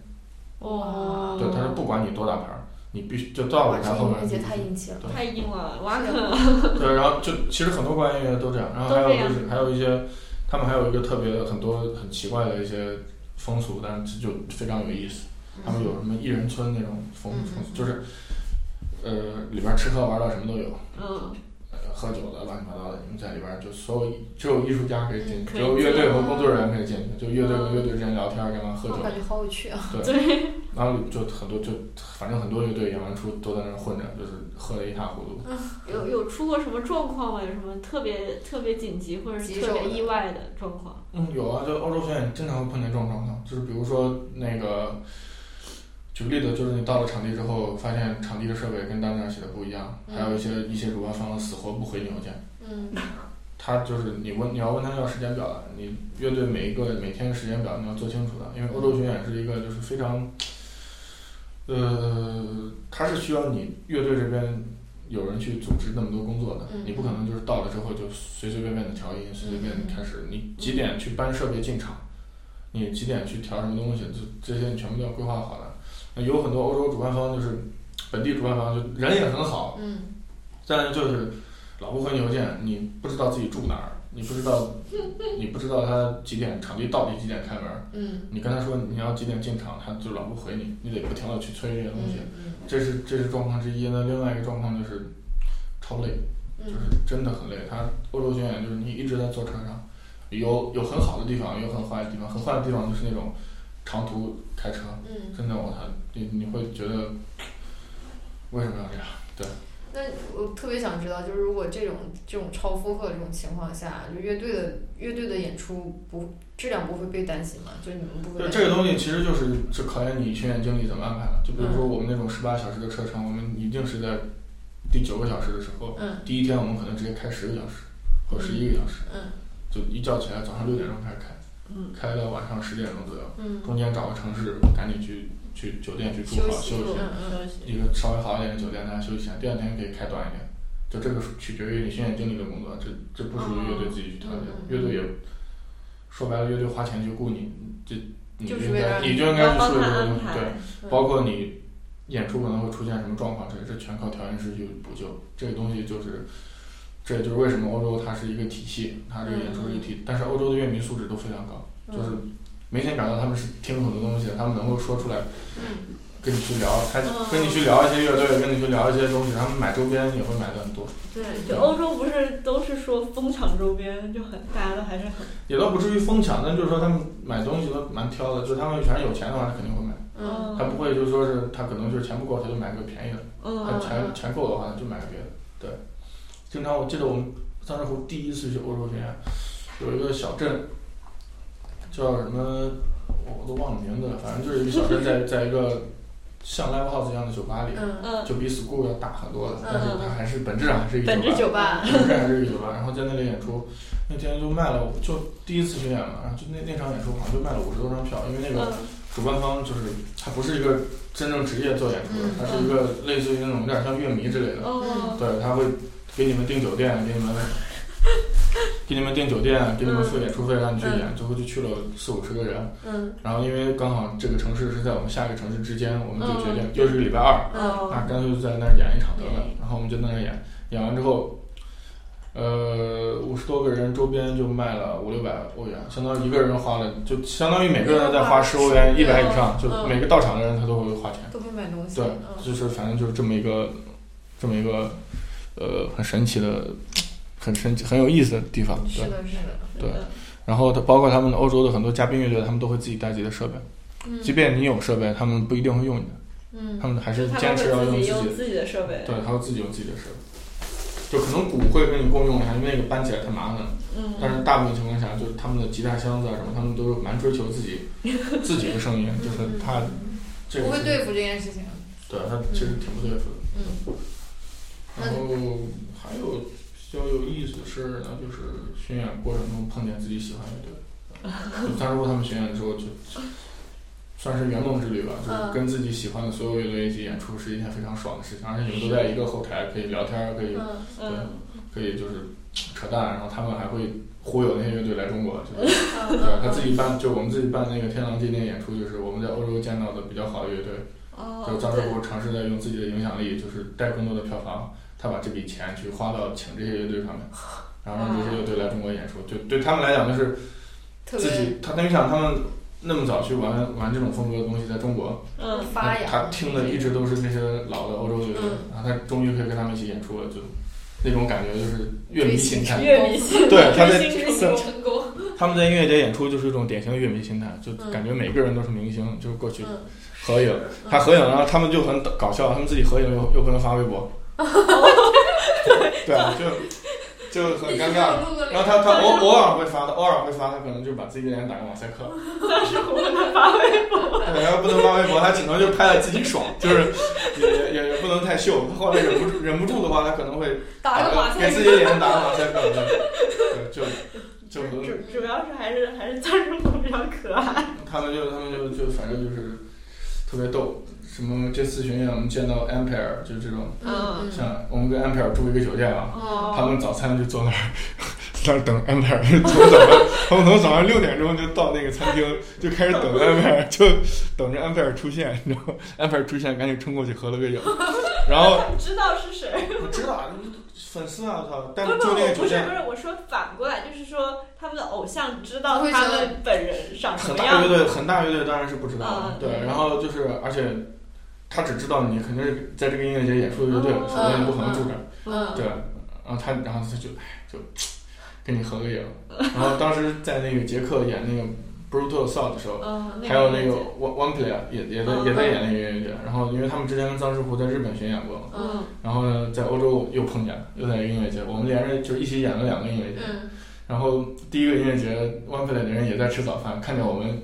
在那儿跟帝王合影，在旁边一直在笑，你知道吗？然后他们还没反应过来这是谁，你知道吗？就我都不就知道是谁。对，然后后来走的时候才反应过来，哦，操，他们想起来了就是，One Play 的人，他就一在一旁就是那种。鬼畜的看着我们，看着我们跟这个合影，跟那个合影，就一早上看见我们大概找了四五个乐队，就全部都在就是合影，就很有意思。他们那边的氛围真的特别好，就你没办嗯法想象一个纯金属音乐节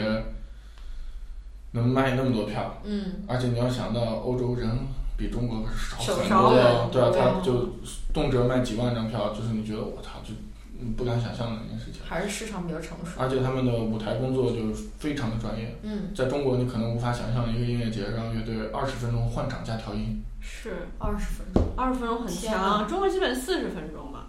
你换场是四十分钟，你调音还要调音呢，嗯，他们是直接换场加调音一起干完。效率真高，效率超级就是他就要求你要带 crew 啊，这是你对自己的声音的负责。我给你多长时间，你他觉得二十分钟足够了，他们觉得二十是二十，嗯因为他们可以，以用二十分钟达到这件事对他情们，大部分大部分乐队都要都可以通过二十分钟达到这件事。嗯那如果你达不到的话，你应该自己去抓自己的问题嗯。对自己嗯这是他们对，这是他们的逻辑。哇，我所以，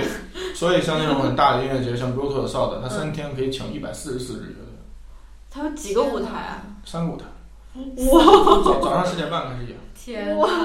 然后十点半开始演，演到凌晨两点，然后就是嗯换场就超级快，就是这边弄完之后，幕子一拉，二十分钟咔就开了，就接着开，就下一个乐队就已经全部都准备好。啊，那我比较感兴趣，就是你像他这个从那么早到这么晚，他的乐迷就是观看的乐迷会都很多，就是一直都很多，对，因为他们排那个乐队顺序的时候不会从小排到大，嗯他们就穿插着来。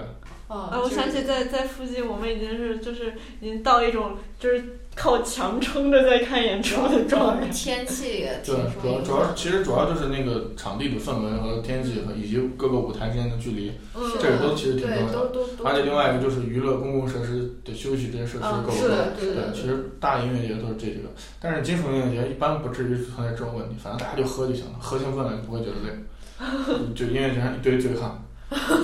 躺地上是吗？也不会躺地上，就是喝的醉乎乎的，反正也也也不觉得累，然后自己喜欢的乐队一上台就开始叫，哎哎，那 这有那种除草机型的乐迷吗？什么除草机， 就是。嗯，不知道你们看过很有名的那个迷笛的那个图，就是演出第一天的时候地上是草，然嗯啊后，到第三天全 是秃的。没有，就国外倒不至于那么疯狂，就是当然也会前三排永远都那样，但大部分国外乐迷他会跟着晃，但是他不至于就是会很夸张的像迷笛那种，就很多外国乐队来演迷笛，他也会觉得哇，这大家好热热情啊。情，对 但欧洲乐迷就是他看你演出，他就是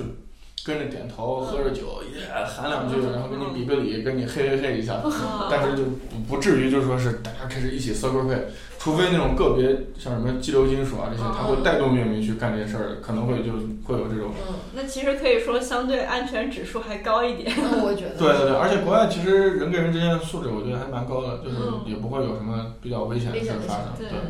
然后，总之就是舞台规划特别好，就是你只要把设备提前交给他们，他们的工作人员会跟你们的工作人员会一起赶紧把你们换场、调音全部解决好。对，嗯嗯所以他就可以做到演出很就乐队非常多，非常多。他一个夏天每周都有三四个音乐节在欧洲各地。嗯，夏天就是音乐节季节，就是是你去了之后，就是我们这次也是去了之后，二十天演七个音乐节，就哇哦，音乐节中间添加几个小专场，嗯，然后在音乐节再添加小专场，而且你还可以碰到其他的，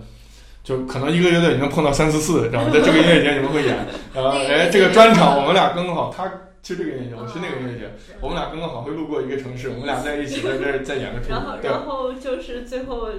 这个这个巡演过去之后，大家都成为好朋友。对对对，就这经常会有这种发生。然后你也挺喜欢他们的歌，像包括我们在英国演出的时候，还有一个乐队，就还有一个英国乐队会跟着我们一起演了三场。就当你跟着你做嘉宾，他们也有个车，然后我我们就我们开着车，他们也开着车，就每天都在一起。嗯对他们还帮我们付了停车费，因为我们的我们的那个卡用不了，你知道吗，伦敦那个伦敦特别讨厌，伦敦它那个停车费必须得用绑你的那个信用卡，它不接受银行卡。 哦，然后我们都没有那种 Visa 的信用卡，我们全是 Visa 的银行卡。嗯，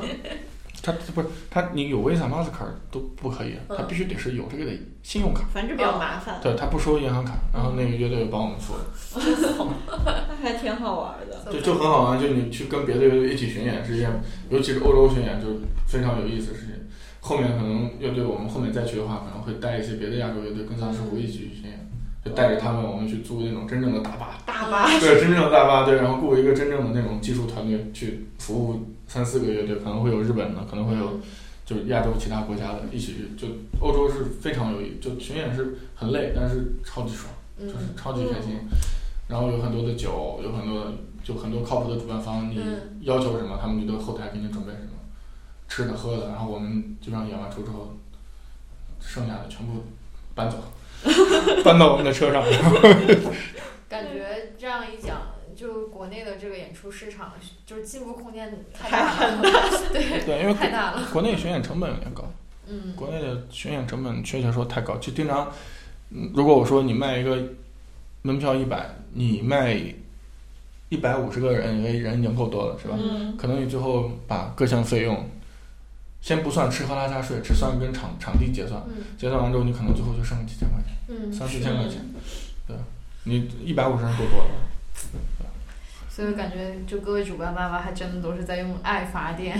在给这个国内的这个独音乐市就场慢打慢地会，基，慢慢对，来吧。对，而且中国最大的问题是在于它没有国内的主办方，就没嗯有各个城市的主办方。哦，是的，欧洲对是对欧洲是，即便小村小镇都有主办方，他是直接给乐队开 offer 的。嗯嗯嗯，所以我在国外做演出，相当于就是我只要把乐队的东西发给有跟这他，个告诉他城市我的哪些时间有空，嗯嗯，啊他们会自己给你发 offer。然后你在巡演开始之前就已经能知道自己挣多少钱了，嗯，差别还是好大，嗯每每个人的工资 一扣，对，租车费一扣，油费一扣，大概估算一下，你巡演开始之前你的经济收入全部就嗯列出来了。哦，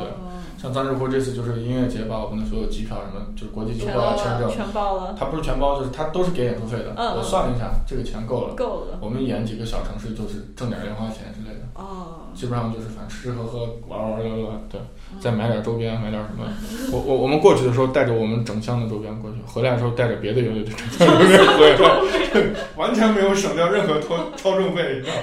吗？以为自己能爽，对，过去之后花了三千元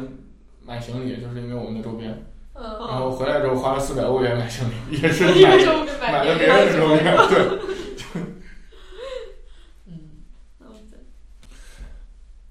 如果说如果说你喜欢一些比较呃奇怪的东西的话，那么我觉得你可能会对 ID Hands 比较感兴趣。他们明年某个时间会来中国巡演，然后如果你喜欢后朋克、新浪潮，甚至你喜欢重金属之类的东西，那么我觉得你可能都会喜欢他们。"Oh,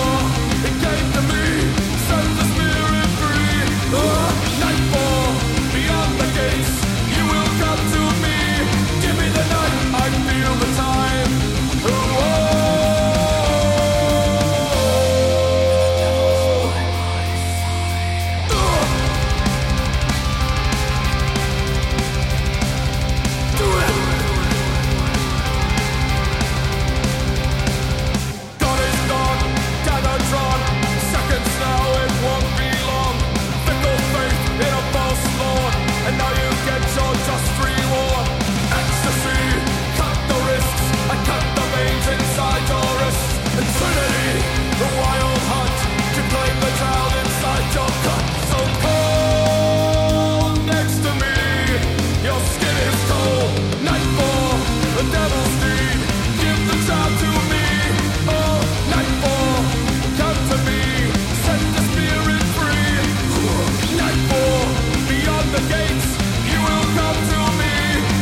time while there is time. Ooh, oh, I see the knife, such precious lives. You came to me, and I believe this. A gift divine in the devil's eyes. I kiss the time, the child dies.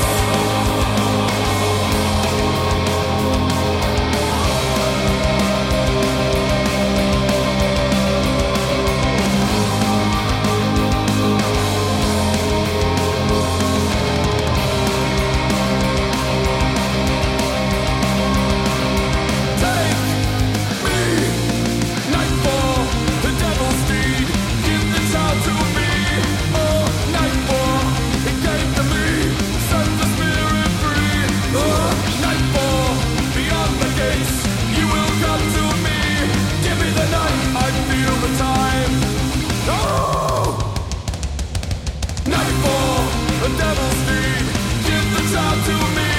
Oh, nightfall,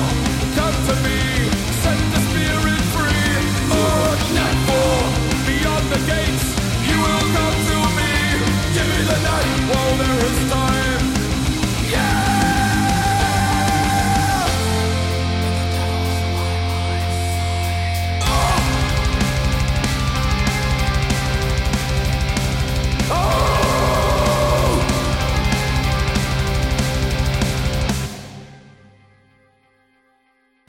呃，接下来呢，我们想让小八给我们介绍一下他接下来要要办的演出，这就是主办案例环节。我们给他时间打一打他的广告，因为是他一个人广告可能能占别人好好几个人的广占告，好几个人，所以你可以给我们推荐一下吧，因为有一些大家可能不太知道是什么演出。嗯就如果你喜欢独立啊、s h o e g a z e 啊、dream pop 这种东西的话，那么你可接下来可能可以看的演出有两个，一个是那种呃 s h a k e Her Hers，它是一个它前期是非常西化的 s h o e g a z e 乐团，嗯它现在变成了一种就是稍微怎么讲呢，会另类一点吧，稍微另类一点的 dream pop，也是日嗯系，然后 synth pop，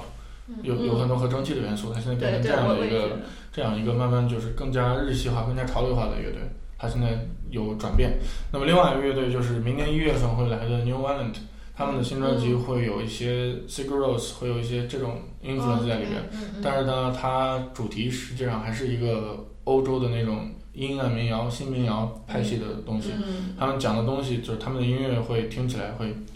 很轻，但是又很沉重，嗯然后会有很忧伤的旋律，也有很清新的旋律。嗯呃，主题是关于一些爱伦坡诗啊、死亡啊、浪漫啊，嗯然后以及一些神话、自然啊、森林母亲、天空父亲，就是这种 这种这种东西。就如果嗯你感，就是你对欧洲那种文化，包括美国那种上个世纪的那种神秘神秘主义、嗯浪漫主义的文化感兴趣，也喜欢 s i g r o s 这种特别的声音的话，那你可以去看 New Island，它、嗯它是一个非常其实是一个非常大牌的乐队，嗯，就很很不容易把它骗到中国来。所以就大家可以关注一下最近的那个演出信息，这两个乐队都会有巡演，对吧？对对对大概是哪几个站？呃 s h a k e h e r s 基本上就是北上广深、杭州、南京，嗯，然后 New Island 就比较多了，北上广深、南京、杭州、厦门、福州，哇哦，嗯福州都有，对对对对，他们就是那是刚刚好很顺路嘛。很丰富的嗯那一那边个。在夏天也想带着乐队玩一玩，就认识超久了。就他当时他们出那几张专辑碟，我们很早之前就在中国卖了。嗯嗯，然后，如果你喜欢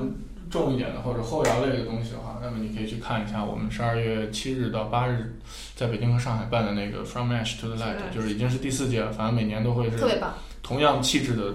就都是同样气质的乐队，就是对都会那种就比较丧或者嗯比较丧，然后但是某一方面又比较浪漫，同时呢它有很注重就是又很氛围化的那种音乐，对。嗯然后呢，今年我们请到了，如果你喜欢 Ivy 的话，你可能会喜欢 Having Her Arms。啊，我我也对喜欢那个他们的他们的鼓手也是 Having 呃也是 Ivy 的鼓手，嗯他们嗯，玩的就是那种典型的后摇加后硬核，后音盒，对，然后很长的歌曲是就是比较史诗化的那种编排。嗯嗯然后呢，如果你喜欢那种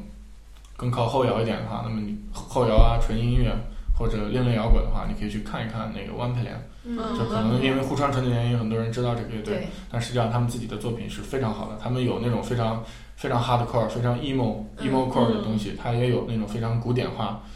非常古典化、非非常民谣化的东西嗯，它还有很后摇化，很这个乐队是一个就你很难用很多风元，对你很难多用元风格去风格去界定的一个乐队。嗯那如果你你想看一些真正就是为什么说中国在一些音乐领域是跟世界同时期的，那嗯么你可以看一个乐队叫多巴胺。嗯对嗯他们里边有多个其他乐队成员参与，比如说像丧尸湖啊，他嗯们都会在这个乐队里边去演奏。这个乐队已经解散十年了，这是他第一次哇重新重组回归。对，哇他们的第一张第一张 EP 发行在二零零七年、二零零八年，就是作为一个后黑金属这种风格，嗯它是世界上第一批开创这种风格的乐队之一。哦哇它跟我们现在所熟知的 Elsis 是同一时期的乐哇队，国内居然还有这样的大对队，我不知道，它它跟 Elsis 是同一时期的乐队。嗯然后如果就是等于说，就是第一波开始把后摇跟黑金属嗯跟这些东西捏合到一起的第一批 a l s i s 嗯，然后奶哥的那个分支奶，奶哥的那个分支叫什么？我不知道那个单词怎么念我不记叫得， a s m o r s 还是什么，反正就是这个意思。然后还有 dopamine，就是中国这多巴胺，嗯然后还有几个国外的，还有 List Action，就是也是奶哥的朋友的乐队，嗯就是在十几年前，就十年前吧，十年前吧，就有一个中国乐队已经跟外国乐队在同一同一起跑线，同一时间线上去对玩玩玩玩同一种同样的东西了东。西对，嗯就作为那几个，他甚至可以说他影响了后面一批嗯其他的其他玩的后黑金属乐队，嗯只嗯不过他就是因为各种乱七八糟的原因就解散的很少。嗯不过这次他们演出，他们还会跟那个 One Play 有合作，哇，这个到时候你们在现场就可以自己去看。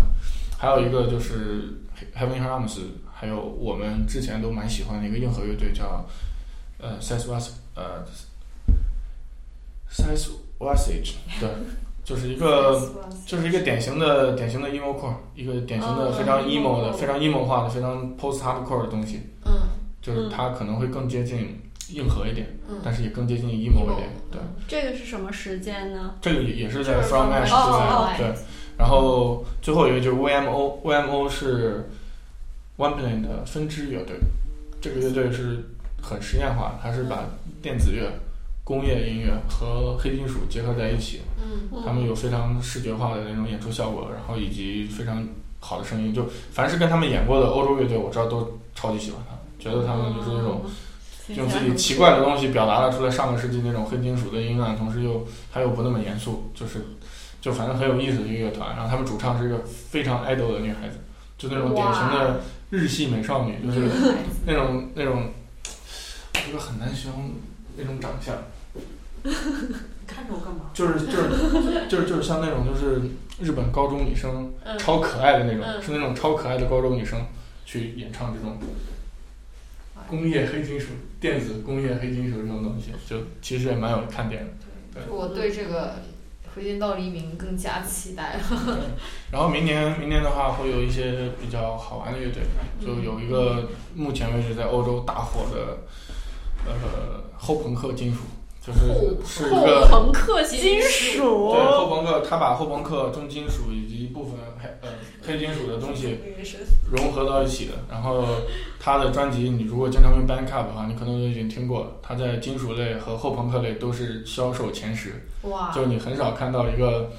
一个乐队可以在两个完全这不是你感觉不够太不到的，沾对边对对对对对，但他对 太沾边。对，啊但他们俩就是他可以同时挤到前十，双盖前十。对哇，嗯这这个风有格意思真是闻所未闻。是的，是对的，啊，对啊然后然后如果你对黑金属感兴趣，或者对一些极端金属感兴趣的话，那么明年我们有很多类似的乐队会来中国演出。对，那么你就一直关注我们的公众号就行。对，对，公众号说一下吧，公众号就是呃哪一个？ 呃 对你一个不不，你就关注演出那个就可以了。对，如果你要关注日系啊、独立啊这些一点的演出的话，那你可以关注那个 New Booking。如果你嗯要是关注一些比较奇怪的东西，或者比较重的、比较奇怪的或者比较另类的东西的话，你可以关注一下 Unknown Art。嗯对，你只要在微博上搜这个关键字找用户，你就可以看到这样。对，对，然后到时候我们可以把那些名字都写在那个下面的介绍里面。嗯嗯嗯嗯，那我们就今天可能就差不多到这里了，就感觉巴总非常能聊。是，然后然我后们非常感谢小八可以来跟我们分享分一下享对，就听了很多很多没听过的故事，是我这全程都是哇哦！ 对对，今天我们俩说话都比较少，嗯然后最后我们请小八给我们放一首歌吧，然后这首歌来结束我们今天的节目。啊嗯好，最后的话，给大家放一个我最近一直在听的艺人吧，叫 Ghost，G O S T，他们是一个呃怎么说呢？受金属乐、黑金属之类东西影响的一个电子工业乐团，然后他们的音乐也非常有意思。